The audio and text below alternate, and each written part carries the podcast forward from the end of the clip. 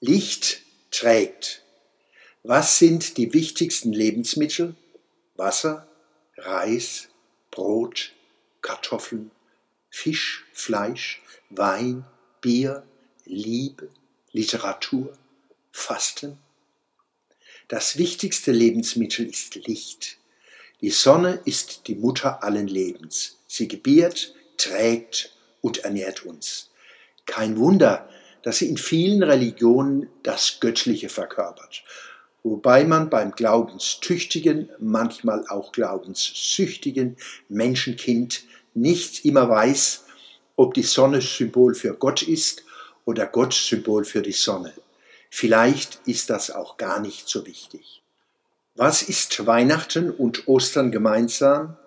Es sind die zentralen Dramen im großen christlichen Narrativ vom Menschgewordenen, allzu verletzlichen, also nicht allmächtigen Gott. Gott im Stroh und Gott am Kreuz ist ohne Macht. Er kann nicht uns, wir müssen ihn beschützen. Diese Erzählung ist schlüssig, aber glauben wir daran? In beiden großen Festen der Liebe, Ostern und Weihnachten, feiern wir unsere Sehnsucht nach dem Licht.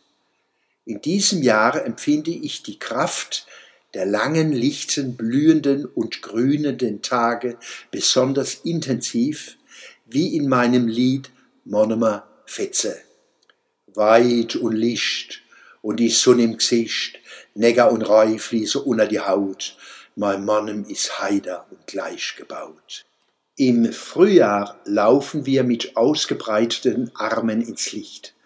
Die ersten Wonnemonate heißen längst März und April. Mai sommert schon. Licht strömt uns entgegen, durchdringt uns. An Weihnachten sehnen wir uns nach dem kleinen, warmen Licht, mit dem wir Kinder des Lichts der Dunkelheit entgegenleuchten. Licht trägt.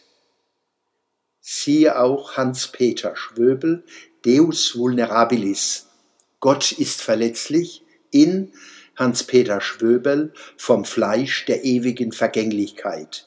Heureka, Verlag der Ostwestfalen-Akademie, Seite 127. Und Hans-Peter Schwöbel, Monomer Fetze, am Ostufer der Abendröte. Satire und Poesie, Hörbuch-CD, Musik, Adax Dörsam, Feuerbaum Verlag.